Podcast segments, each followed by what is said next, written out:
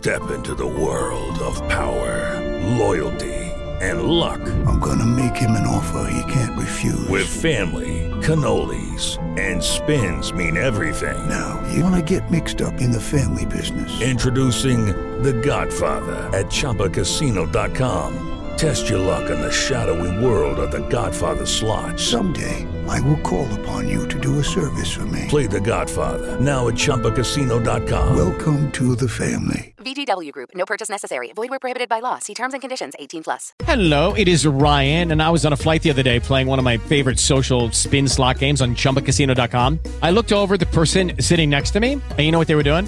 They were also playing Chumba Casino. Coincidence? I think not. Everybody's loving having fun with it. Chumba Casino is home to hundreds of casino-style games that you can play for free anytime, anywhere even at 30,000 feet. So sign up now at ChumbaCasino.com to claim your free welcome bonus. That's ChumbaCasino.com and live the Chumba life. No purchase necessary. VGW. Void were prohibited by law. See terms and conditions. 18 plus. Planeta Fútbol presenta a Carlos Antonio Vélez en Palabras Mayores.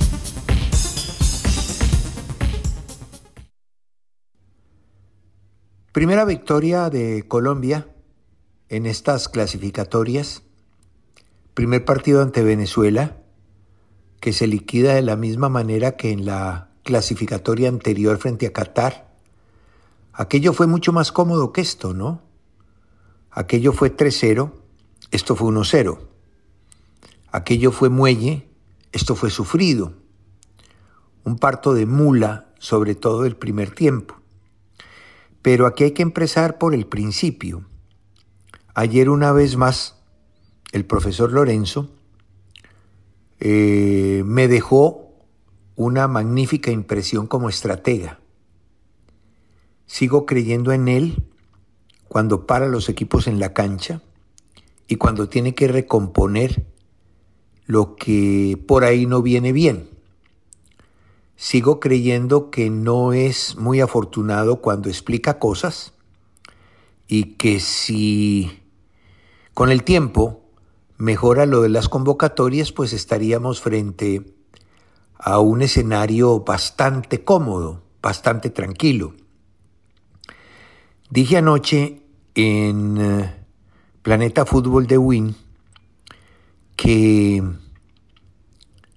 por lo menos lo que hace que ese programa está al aire, año 2014 creo, a la fecha, nunca había terminado tan tranquilo después de un partido clasificatorio.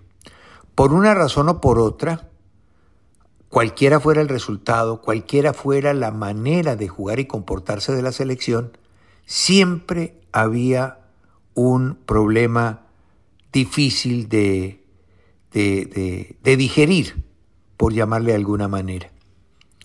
Pero anoche, salvo temas menores que son absolutamente manejables, pues la imagen fue muy buena, muy buena. Porque frente a la crisis que generó el buen accional de Venezuela en el primer tiempo, hubo soluciones. Se cometieron errores puntuales en el primer episodio, pero al final terminó desatándose el nudo, con alguna complicidad de Venezuela, y ese será un tema un poco más adelante. Por ahora debo decir que esa tranquilidad la tengo desde la elección misma del once que compitió. Estos días, cuando se iba a hacer la convocatoria, mencioné a 17 jugadores que habían tenido más de 100 minutos en los cinco partidos de preparación que Lorenzo había dirigido durante todo el año. Y presumía, dije, que esa iba a ser la base de la convocatoria. Pues lo fue, de 17-15. Ya, solamente se quedaron por fuera Baloyes y Castaño. El resto estuvieron. Y de esos 15, eh, casi que los 11 que jugaron contra Alemania, que fueron los elegidos por el técnico ayer para comenzar el compromiso frente a la selección venezolana. Entonces ahí hay coherencia, ahí hay respeto por la meritocracia, ahí no se eligió por nombre Y eso a mí me da mucha satisfacción y me deja muy tranquilo. Porque el técnico eligió los 11 que habían estado en aquella ocasión y habían marcado una pauta de comportamiento lleno de eficacia. Sí, había dos bemoles, y los hay. La falta de fútbol en Mina, que se demostró. Farid tiene la teoría de que él es líder. Bueno, eso no lo he visto. Cuando lo detecte, pues seguramente podré conversar sobre el tema. Por ahora, de Mina solamente digo que tuvo cierta relativa seguridad. El marcaje sobre Rondón fue un marcaje de zona al hombre compartido entre él y Lucumí. Dos, me preocupa mucho cuando tiene la pelota en los pies, el adversario sabe que él, que él es burdo, que es a veces torpe en la administración de la pelota y que obvio es un caldo de cultivo que puede ser explotado en una presión reiterada, incluso en una presión escalonada que le podría hacer daño. Y varias veces se equivocó. Quiso salir jugando con el balón, tomó decisiones eh, erradas por ejemplo, en vez de darla por fuera, quiso darla por dentro y sin necesidad de que el adversario entrara a inducir el error, él lo cometía. Pero digamos que es un mal menor, que eso es corregible, ¿ya? Eso es corregible. Eh, y el otro, Borré. Sí, estaba fuera de foco, hizo el gol, claro que lo hizo, muy valioso. Le da tres puntos a Colombia, rompió una sequía de 15 partidos sin anotar. Borré estaba sobre el partido número 24 con la selección y nunca había marcado un gol oficial. Sí, había logrado por ahí goles, incluso alguno bello, de gran factura, como contra Japón. Pero pues, esto no lo inventaron ayer ni anoche. Un jugador que lleva tanto tiempo sin competir, lo siente. Y claro, lo vimos, desubicado, a veces sin la claridad para manejar la geografía eh, de la cancha, eh, en la jugada puntual en la que participaba o llegaba tarde, o por ejemplo en el gol que le invalidan a Lucho Díaz, hace un control breve cuando tiene que jugar de primera, pero todo eso es producto precisamente de su inactividad. El gol es un lindo gol, claro que con la complicidad directa de la defensa de Venezuela y en eso Arias aporta el 50% y de pronto un poco más. Es una jugada que inicia Carrascal, la tira Arias por la derecha y él casi que sobre el andar amagando la pone con un toque sencillamente extraordinario, casi que apuntándole a la cabeza al jugador que estaba libre en un espacio muy grande entre lateral y central y él cabecea sin ninguna dificultad contra el piso para el 1 a 0, comenzando el segundo tiempo. Ah, totalmente estratégico aquello, ¿ah? porque fue en un momento en el que Venezuela había facturado un primer tiempo bastante, pero bastante atildado desde lo táctico, generando densidad, cerrando todos los espacios a Colombia y apostándole a los contraataques y al uso de la pelota parada ya sea en acción de movimiento como sucedió en un centro desde la derecha, o una pelota parada o jugada de estrategia desde la izquierda que cabeceó eh, Ángel, el central. Entonces, Venezuela había tenido un primer tiempo muy eficaz, entendió desde el vamos que era lo que había que hacer, lo desarrolló, lo entendió y lo desarrolló, lo aplicó a la perfección superioridad en numéricas, doblaje sobre Colombia. Eh, Borrera fácil de marcar, pero por fuera Colombia empezó a trabajarle el partido, más sobre la izquierda que sobre la derecha. Sobre la izquierda empezaron a correr Machado, Arias y Díaz, unas veces uno por fuera, iba el otro por dentro, después cambiaban la posición, etc. Y por el otro lado, Muñoz por fuera, Cuadrado por dentro, y a veces colaboraba Mateus Uribe. Colombia jugó con cuatro en el fondo, uno delante de la línea de cuatro, dos interiores y tres atacantes. O sea, el mismo dibujo que había tenido en los partidos de preparación y con los mismos jugadores que había actuado frente a la selección de Alemania. Punto a favor del técnico. Empieza el juego, ellos cierran la vía, generan densidad, cuesta mucho romperlos. A Colombia le faltan dos cosas fundamentales frente a este tipo de equipos de defensa contenida y que generalmente apelan al repliegue, que arman doble línea de cuatro, que se hacen corticos, que cierran los espacios. A esos equipos se les ataca, primero con mucha amplitud, y Colombia la tuvo, pero tiene que enhebrar esa amplitud con la posibilidad de gol en el último, en el último tercio, y eso no se dio.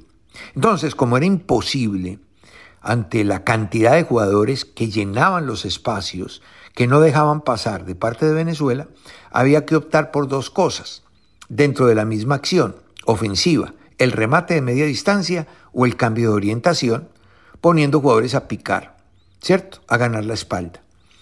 Pero Colombia fue rígido, por donde comenzó el ataque lo terminó, si lo comenzaba por izquierda lo terminaba por izquierda y si lo comenzaba por derecha lo terminaba por derecha. Y eso pues no genera ninguna sorpresa. Sin cambios de frente y cambios de orientación no se sorprende a nadie, no se mueve la defensa, así bascule bien, no se le mueve y es necesario moverla. ¿Ya? Y el remate de media distancia que se intentaba pero no se conseguía. Ya está. Eh, Colombia copaba los cinco carriles de ataque, los exteriores con Cuadrado y Díaz, los interiores con Mateus Uribe y Arias y el carril central con Borré. Eh, sostenía el equipo un 4-1, los cuatro defensores y el uno que era Lerma. Ya, listo. Eh, termina el primer tiempo y le comentaba a Andrea que estaba conmigo ahí en la cabina en la transmisión de RCN, de RCN Televisión. Estamos, entre otras cosas, muy agradecidos con todos muchísimo. Y, lo que se ha asomado anoche es simplemente una resta para, para el contrincante. Nosotros arrancamos de cero y no tenemos ningún afán. Vamos a hacer esto bien y lo vamos a hacer como debe ser, de manera certera. Estaba hablando con André y le dije, André, este partido está de tal manera que un jugador como Quintero, un jugador como James, podría resolver la papeleta. Nosotros necesitamos abrir la lata y ellos son muy buenos lanzadores desde afuera, muy buenos tiradores. Ahora, si se les usa como señuelo, de pronto encontramos un espacio que no tenemos. Termina el primer tiempo, sale Mateo Zuribe lesionado y dije, ve, de pronto uno de estos va a entrar por, eh, eh, por Mateo Zuribe. Pues ni una cosa ni la otra. Mateo Zuribe se recuperó y el que salió fue cuadrado. Entonces aquí vino el toque maestro de Lorenzo. Pone a Arias en el lugar en el que Arias habitualmente juega, en Fluminense.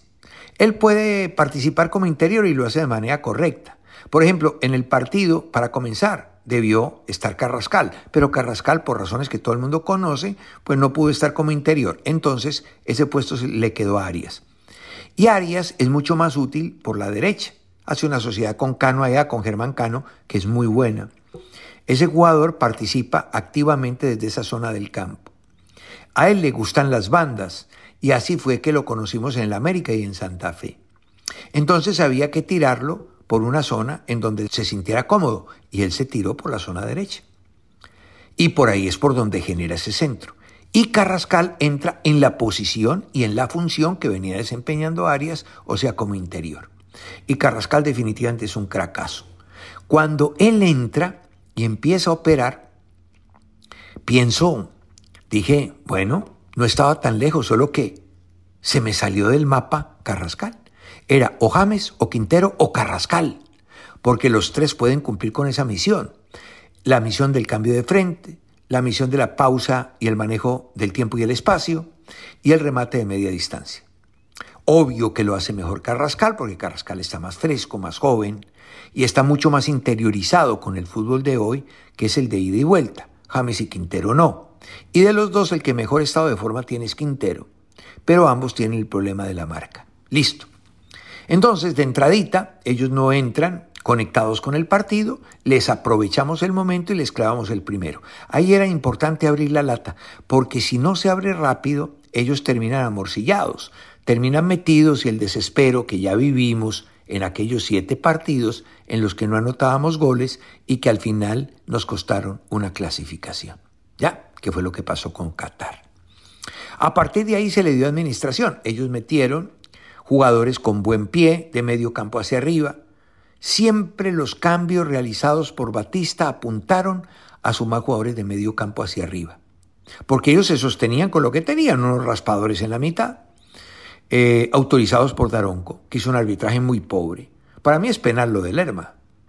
Sí, para mí es pena máxima, penalazo, grandote. No lo pitó. Y eh, colaboró con Herrera y Rincón. Esos dos dieron zapato venteado. Tranquilo, rasparon, metieron, pegaron.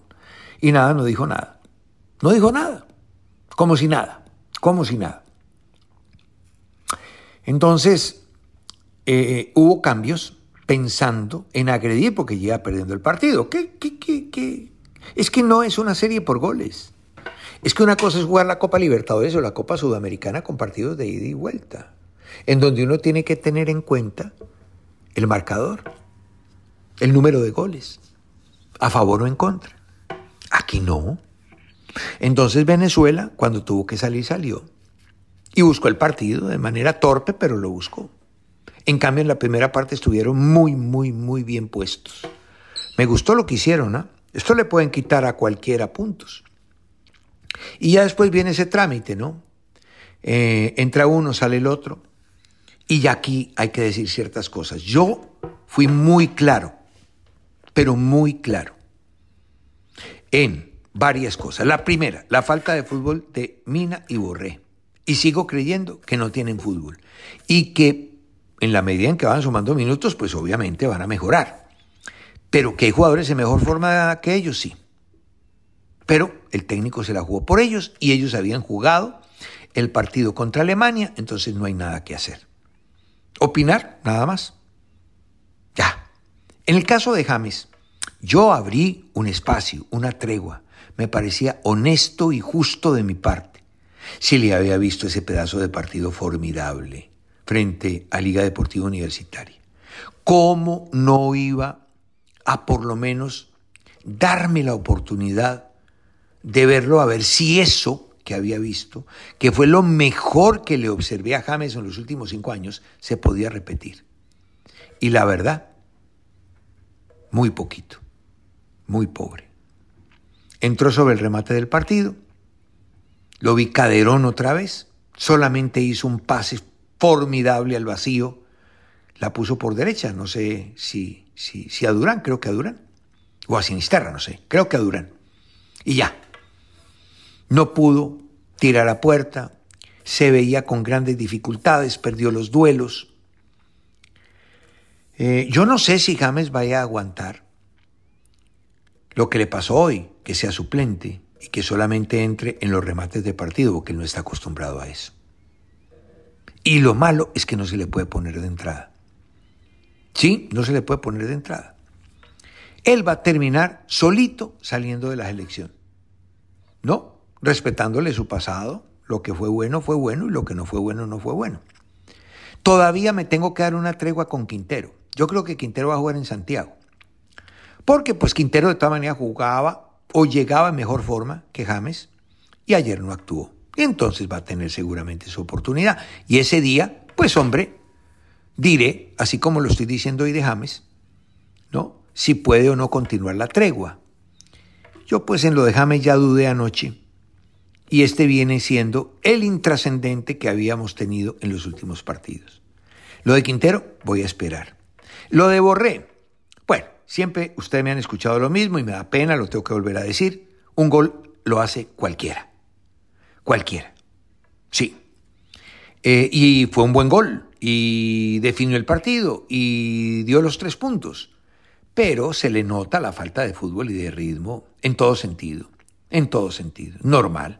Es que, a ver, no puede ser lo mismo un jugador que tenga training, continuidad, minutos en las piernas, a un jugador que viene parado y que ni siquiera había definido su futuro, recién lo definió ahora. Ya, yo quería tocar esos temas puntuales. Entró Barrios al final para que le colaborara Lerma. Lerma se hizo un partidazo.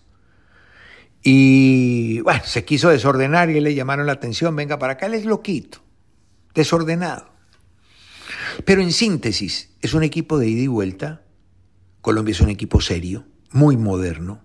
Corren todos, corren todos.